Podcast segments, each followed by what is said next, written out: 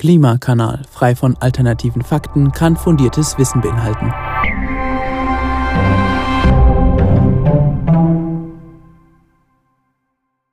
Hallo und herzlich willkommen beim Klimakanal. Wir sind zurück aus der Sommerpause und freuen uns sehr, dass ihr wieder dabei seid. Hallo, auch von mir.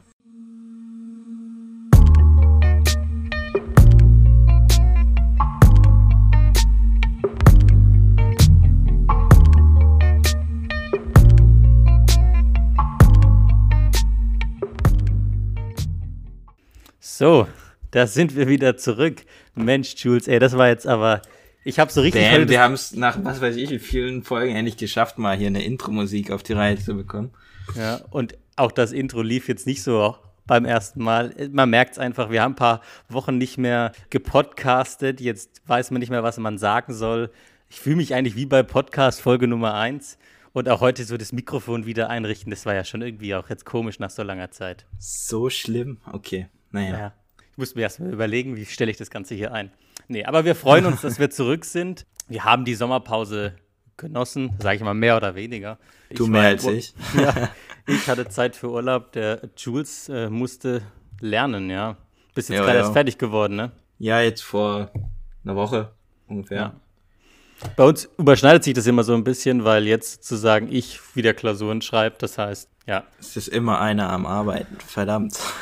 immer einer ist fleißig, ja. Ja, ist ja nicht so, dass man, wenn man jetzt keine Klausuren schreibt, nicht arbeiten würde, aber gut. Ja. ja.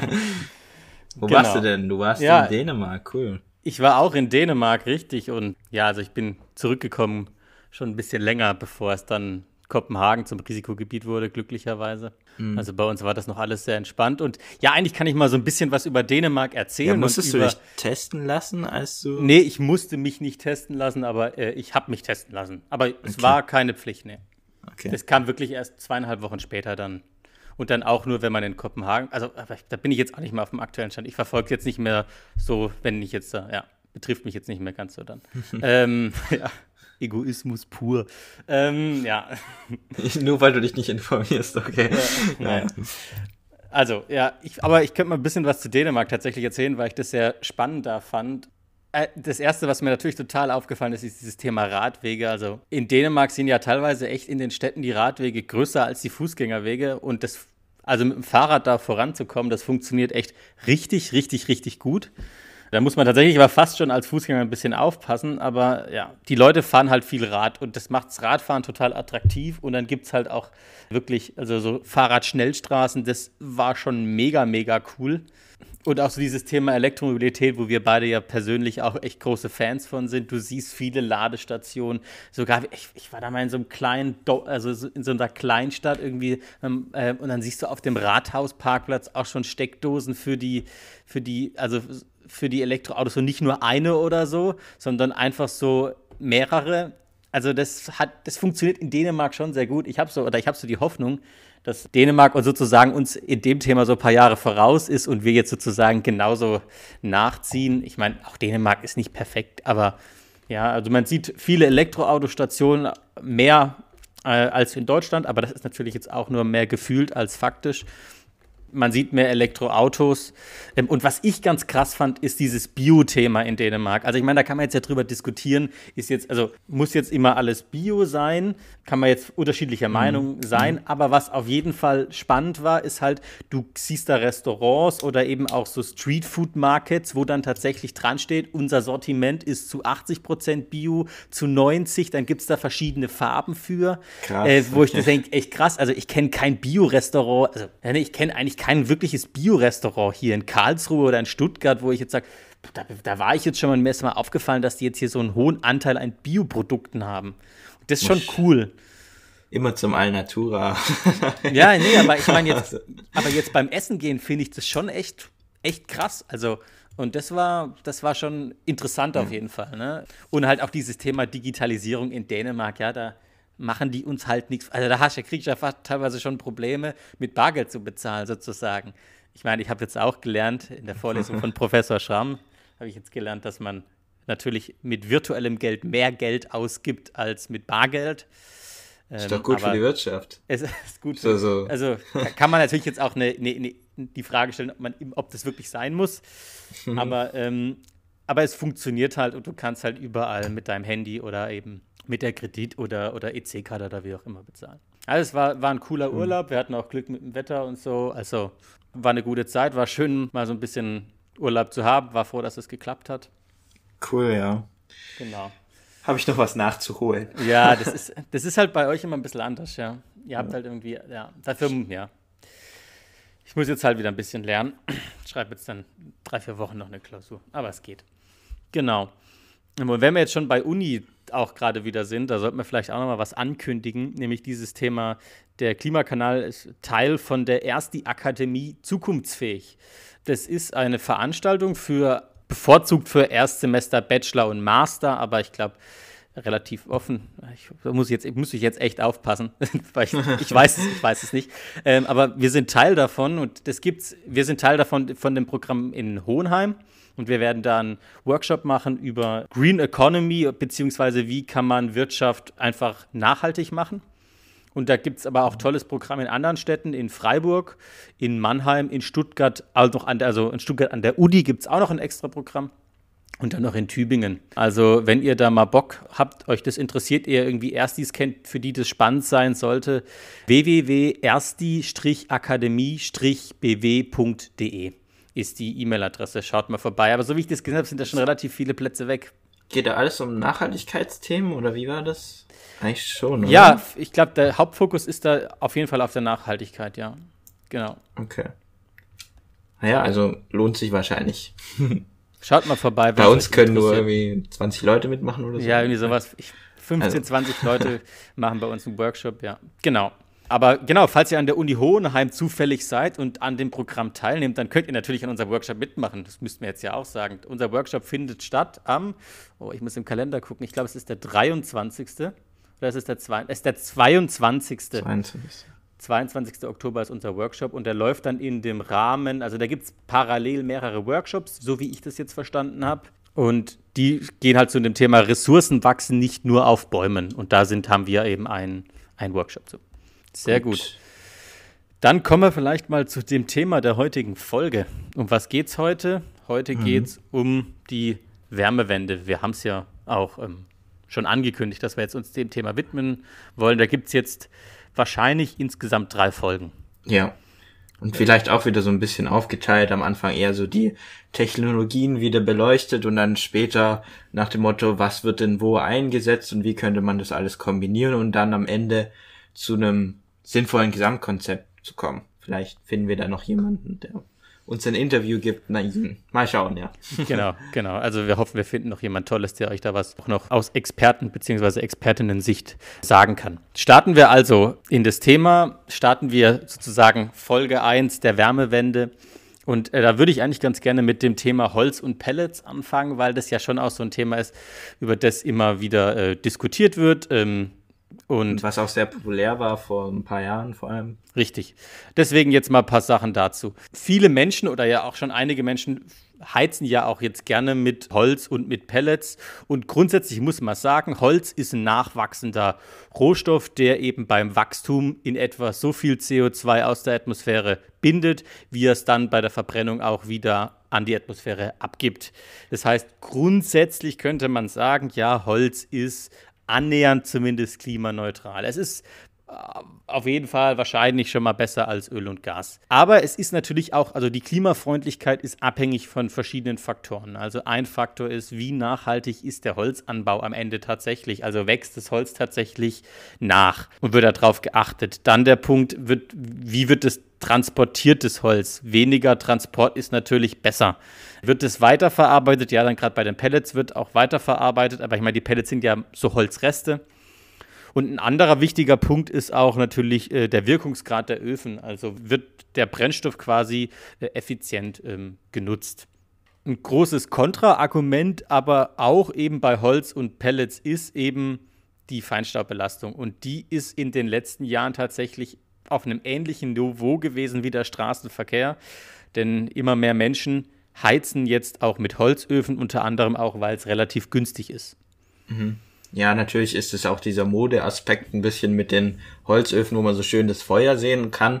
Ist natürlich jetzt nicht primär zum Heizen gedacht, würde ich mal sagen, aber die Holzpellets fallen dann ja schon drunter. Genau. Und Und ich meine, das ist der springende Punkt, den du gerade ansprichst. Also es ist in, es ist auch nicht ganz teuer, also ist schon eher günstiger. Und dadurch steigt halt auch so dieser Holzverbrauch und es geht sogar in die Höhe, dass es so ist, dass inzwischen in Kraftwerken diese Pellets dann auch verwendet werden, in manchen EU-Ländern, weil halt die Regelungen des EU-Emissionshandels eben angeben, dass Holz und Pellets, also Holzpellets eben zur Biomasse gehören und deswegen eben nicht die CO2-Emissionen dort angegeben werden müssen. Und so mhm. gelangt halt aktuell zusätzlich dann durch das Verbrennen des ganzen Holzes aktuell gerade in der letzten Zeit wieder massiv CO2 in die Atmosphäre. Also Wissenschaftler und Wissenschaftlerinnen sprechen da von einem, aktuell von einem CO2-Schub in die Atmosphäre. Und das Problem ist, dass natürlich das grundsätzlich schon irgendwie klimaneutral ist. Das wächst nach, aber das wächst halt nach in 30, in 40, in manchmal sogar 60 Jahren. Und mhm. wir müssen jetzt aktuell gerade sehr dringend eben Klimaschutz machen und eben CO2-Emissionen verringern. Und das ist dann natürlich ein Problem. Und ja. dann geht es halt los, dass inzwischen dieser Holz- und Pelletbedarf so hoch ist, also vor allem der Pelletsbedarf ist so hoch, dass der dann, dass die dann von den USA noch nach Europa importiert werden. Ja, und dann gibt, also man spricht da schon von so einem Pelletboom, wo jetzt dann sogar Waldbesitzer anfangen, Bäume früher zu fällen, damit sie die zu Pellets verarbeiten können. Und das ist eigentlich nicht Sinn der Sache. Hm. Also, also, wenn man jetzt zum Fazit kommen wollen würde, würde ich sagen, Holzpellets im Grundsatz ja eigentlich schon nicht falsch so erstmal, aber wenn es halt zu viel wird, so dass es halt ihr praktisch das, was nachwachsen kann, übersteigt, dann macht es halt keinen Sinn mehr und der Punkt ist ja sozusagen fast schon erreicht, weil wir halt auch Wälder im Moment immer noch immer weiter verlieren und wir müssen ja eigentlich aufforsten und deswegen muss es halt schon, wenn man es benutzt, darauf geachtet werden, wie es äh, erfolgt dieser Holzanbau, was aber im Prinzip nicht unbedingt stark kontrolliert wird zurzeit. Zweiter Punkt halt eben Feinstaubbelastung. Wir haben mit den Verbrennungsmotoren wirklich, auch wenn es viel Kritik gab und so weiter, aber zumindest beim Feinstaub gibt es sehr große Fortschritte in den ne-, letzten Jahren im Verkehr und das jetzt wieder zu sagen, zu verlieren, diesen Fortschritt bei der Feinstaubbelastung mit den Pellets und Holzöfen, finde ich nicht toll. Also schauen wir uns die anderen Alternativen an oder? Genau, machen wir gleich. Aber jetzt kommt es noch zu einer Neuerung im Klimakanal, Jules. Denn wir, die Thesen, die wir jetzt immer so gerne in unseren Folgen eingebaut haben, die fliegen jetzt erstmal aus unserem Repertoire raus und es wird zwei neue Rubriken geben. Und die erste Rubrik, die stellen wir euch heute vor und das machen wir jetzt mal zur Auflockerung in der Mitte. Die heißt Phänomenal bei Klimakanal. Phänomenal bei Klimakanal.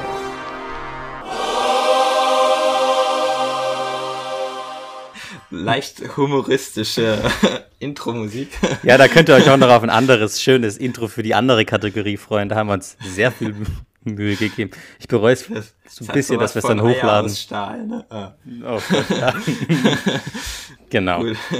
Aber kommen wir jetzt eben jetzt eh zu unserer neuen Kategorie und da geht es eben drum, es gibt so viele Sachen, die wir lesen, die wir uns anhören selber, von denen wir auch mitbekommen, wo wir einfach mal sagen wollen, wir finden cool, was die Leute da machen und wir wollen das teilen und euch erzählen, einfach so ganz persönlich, was uns gut gefällt. Und wir finden es einfach phänomenal und deswegen müsst ihr das auch mitbekommen. Und wir werden jetzt immer sagen, natürlich, was wir toll finden.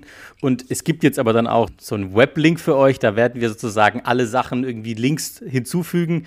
Also das man, die Pädagogen oder Pädagoginnen unter euch werden das Padlet schon kennen. Wir nutzen das jetzt, jetzt nicht ganz so pädagogisch, aber wir werden da eben also immer auf, auf die Sachen verlinken, die wir jetzt in dieser Kategorie ansprechen. Und den Link zu diesem Padlet, den stellen wir euch einfach in die Beschreibung rein. Dann könnt ihr es nochmal nachvollziehen, falls ihr es jetzt euch nicht gleich mitschreibt oder. Mhm. Genau. Und, und Interesse habt natürlich. Ihr müsst natürlich Interesse haben.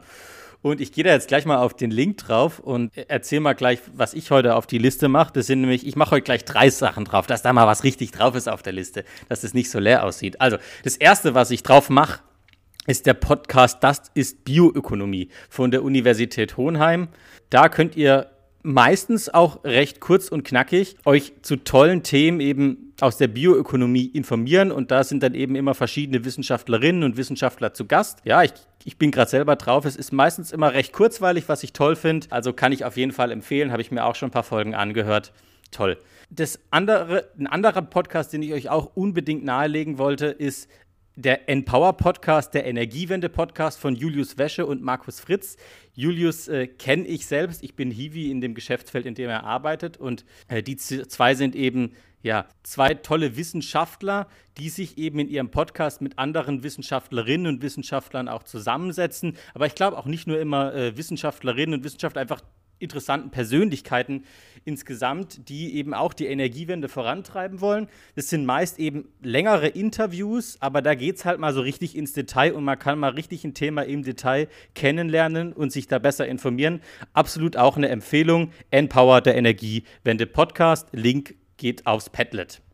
Und dann noch was anderes bisschen was Kulturelles, hat jetzt nichts mit Energiewende oder Klimaschutz zu tun. Aber eine Band, die ich sehr mag, ist The Nude Party, ja, quasi die nackte Party. Die haben ein neues Album rausgebracht, das heißt Midnight, Manor. Wer auf Rock'n'Roll steht, der alten Zeit, sollte unbedingt sich dieses Album anhören. Finde ich große Klasse. So, jetzt noch du, Jules. Ja, ich habe auch noch was fürs Padlet, nämlich diesmal eine Buchempfehlung. Und zwar von Sibylle Berg, Nerds retten die Welt habe ich zum Geburtstag tatsächlich geschenkt bekommen. Und es geht da, da werden einfach Sibylle Berg trifft sich mit verschiedenen Wissenschaftlern aus den unterschiedlichsten Kategorien. Also es geht dann von Forschung zu Rechtsextremismus bis zur Pathologie und praktisch Diagnose von Krebserkrankungen. Die ganze Bandbreite Klima ist natürlich auch dabei. Sehr interessant. Man kann also wirklich mal auch erleben, wie wirklich Wissenschaftler, die jetzt schon lange dabei sind, und wirklich sehr viel Ahnung in ihrem Themengebiet haben, über aktuelle Themen denken und wie sie auch mit ihrem eigenen Forschungsgebiet dazu beitragen, diese Welt ein Stück besser zu machen. Sehr interessant. Genau. Dann die Links, den Link zum Padlet, wie gesagt, in der Beschreibung und gleich geht's weiter mit der Wärmewende.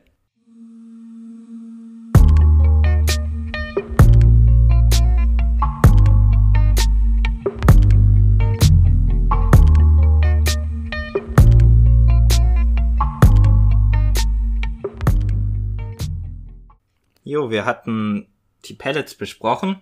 Ich meine, wir können jetzt nochmal kurz erwähnen. Und was, Holz auch, ja, aber. Ja, ja, ja.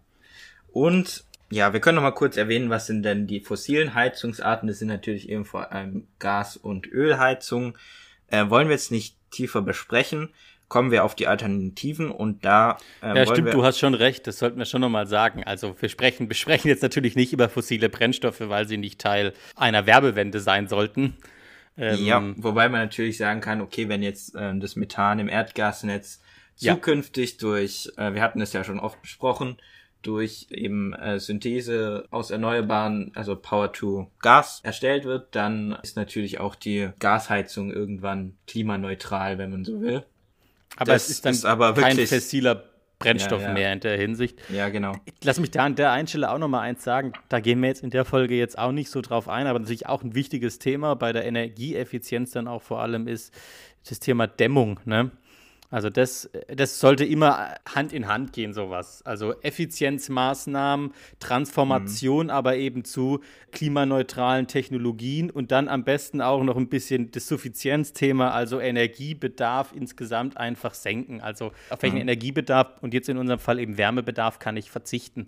Muss die Heizung laufen, damit mein Hund 23 Grad hat, wenn ich auf der Arbeit bin, jetzt mal so als Beispiel, oder kann ich das irgendwie auch anders machen? Ja. Gerade bei dem Thema Dämmung sehr wichtig und halt dann eben auch die Wärmepumpen, auf die wir jetzt ja. zu sprechen kommen wollen.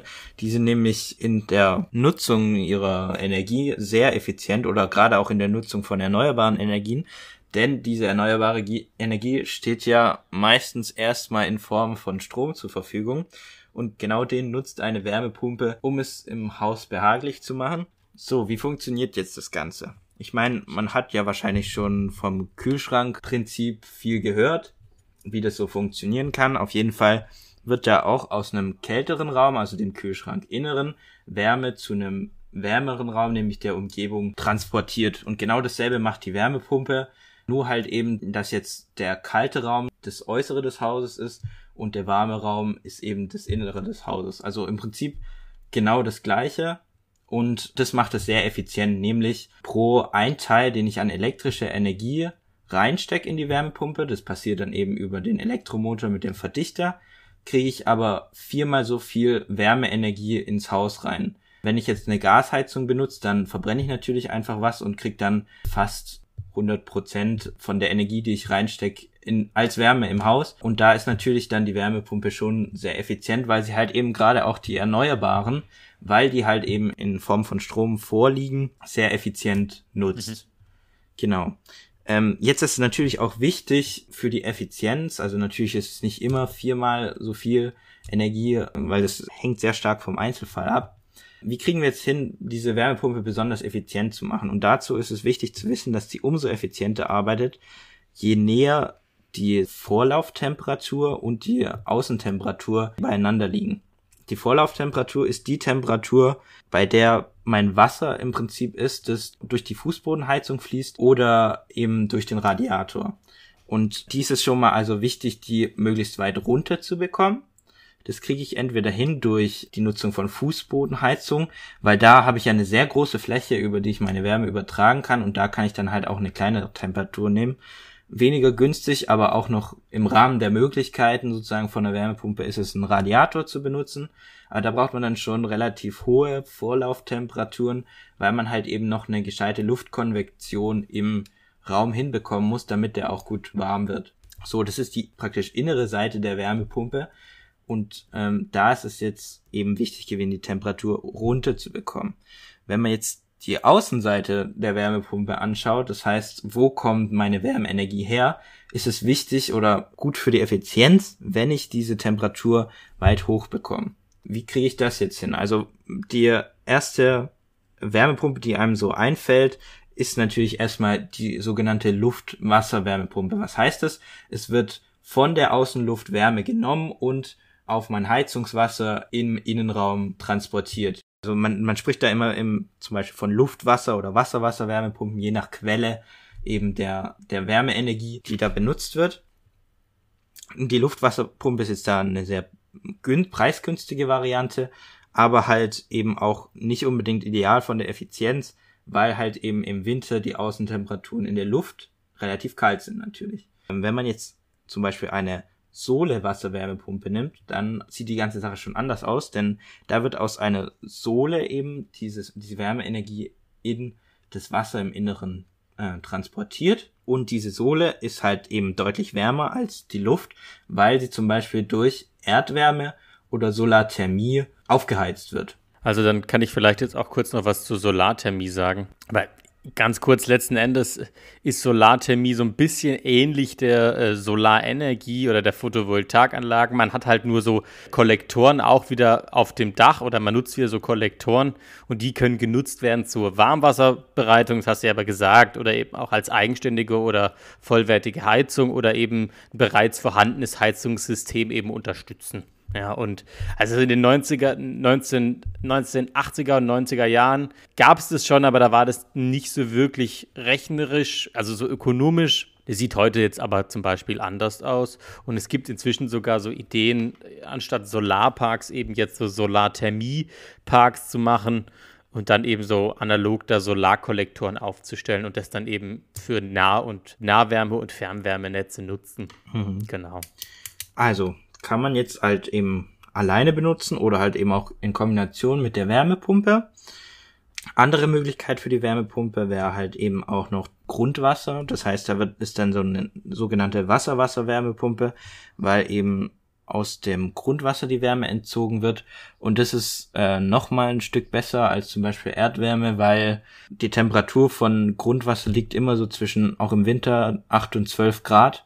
Das heißt, man kann da auch im Winter relativ effizient mit der Wärmepumpe heizen und theoretisch im Sommer wäre es auch möglich, äh, darüber zu kühlen. Also auch sehr interessant. Andere Möglichkeiten für Wärmepumpen wären dann auch noch sogenannte Eisspeicher. Dabei wird Wasser in einem Behälter in den Boden eingebuddelt und dann wird eben diesem Wasser über die Wärmepumpe Wärme entzogen und dadurch bildet sich Eis aus in diesem Wasser, äh, also in diesem Speicher. diese Energie, die es eben braucht, das Wasser, um zu kristallisieren, ist relativ groß und ist bei einer eben konstanten Temperatur von 0 Grad. Das ist auch sehr interessant, weil es halt äh, doch relativ kostengünstig ist im Vergleich gerade eben zu so einer, so einer Wasser-Wasserwärmepumpe oder ähnlichem. Aber halt eben gegenüber dem Luftwasser den Vorteil hat, dass man halt eben doch bei 0 Grad ist. Und ähm, wenn man jetzt im Moment zum Beispiel die Heizung gerade nicht braucht, kann äh, das Wasser durch andere Wärmequellen, eben zum Beispiel durchs Erdreich oder auch äh, durch Solarthermie, wieder aufgeheizt werden und eben wieder in den flüssigen Zustand zurückgeführt werden. Also auch eine sehr interessante Möglichkeit, um sein Haus aufzuheizen. Sehr cool. Vielen Dank für diese Zusammenfassung. Also ihr habt jetzt alle mal von einer Wärmepumpe gehört. Es gibt da verschiedene Möglichkeiten, die zu betreiben, aber die sind auf jeden Fall sehr, sehr, sehr, sehr, sehr, sehr cool. Ähm, zum Abschluss der Folge möchte ich vielleicht noch einen Vergleich machen. Warum brauchen wir denn eigentlich die Wärmepumpe? Wir können doch auch einfach unseren Ökostrom nehmen und Elektroheizungen betreiben. Zumindest jetzt bei der Wärme. Und das ist auch immer so ein, so ein Thema, also naja, so ein großes Thema ist es nicht wirklich, aber es gibt schon, im Internet kann man schon ein paar Sachen dazu lesen. Es ist halt einfach so, so, so eine ganz reine Elektroheizung, so wie ihr jetzt solche Heizlüfterchen kennt, vielleicht die es früher mal noch gab, da spricht man von Konvektionsheizung. Das ist, relativ, das ist sehr, sehr, sehr, sehr ineffizient. Was jetzt ein Ticken besser ist, ist so Infrarotheizungen, die wärmen dann die Wände oder den Fußboden auf. Und trotz alledem, also die Elektroheizungen, egal in welcher Form, sind nicht, sind nicht die finalen Lösungen. Denn das große Problem ist einfach, sie sind total ineffizient. Also ja, man kann die natürlich schon klimaneutral betreiben, wenn man jetzt die mit Ökostrom betreibt, aber die brauchen halt extrem viel Strom für relativ vergleichbar wenig Wärme. Und da ist die Wärmepumpe natürlich deutlich mhm. voraus. Mhm. Klar, das ist günstig, so eine Elektroheizung einzubauen, aber die Nutzungskosten sind enorm. Ja, auf jeden Fall. Äh, das heißt also, in den meisten Anwendungsfällen ist eine Elektroheizung nicht sinnvoll. Also gibt es, glaube ich, nur ganz, ganz wenige Anwendungsbeispiele jetzt, wo das Sinn macht vielleicht, wo man vielleicht nur einmal im Jahr irgendwie was heizen muss oder so. Ja, oder sowas vielleicht, aber ähm, ja. Ist natürlich auch schade, eine Ferienwohnung, wo dann fast das ganze Jahr niemand drin ist, aber naja. Ja, ja, da können wir jetzt auch drüber diskutieren. Aber ja, anderes Thema, ja. Ähm, dann wär's das eigentlich, denke ich, schon soweit mit der Folge. Das wär's, genau. Das heißt, das war jetzt der erste Teil. Es kommt dann jetzt noch ein zweiter Teil mit weiteren Technologien, die wir besprechen werden. Es kommt dann, wir quatschen noch ein bisschen über mhm. Geld. Also, was, was kostet das? Ähm, Und dann ein ganz großes genau. Thema Kraft-Wärme-Kopplung, Blockheizkraftwerke, Brennstoffzelle. Welche, ja, welche Rolle spielen diese Technologien denn und wie funktionieren die überhaupt? Natürlich erstmal. Ja. Richtig. Aber soweit erstmal Teil 1, Wärmewende. Äh, wir melden uns wieder wahrscheinlich in der letzten Oktoberwoche. Bis dann. Bis dahin. Ciao. Macht's gut.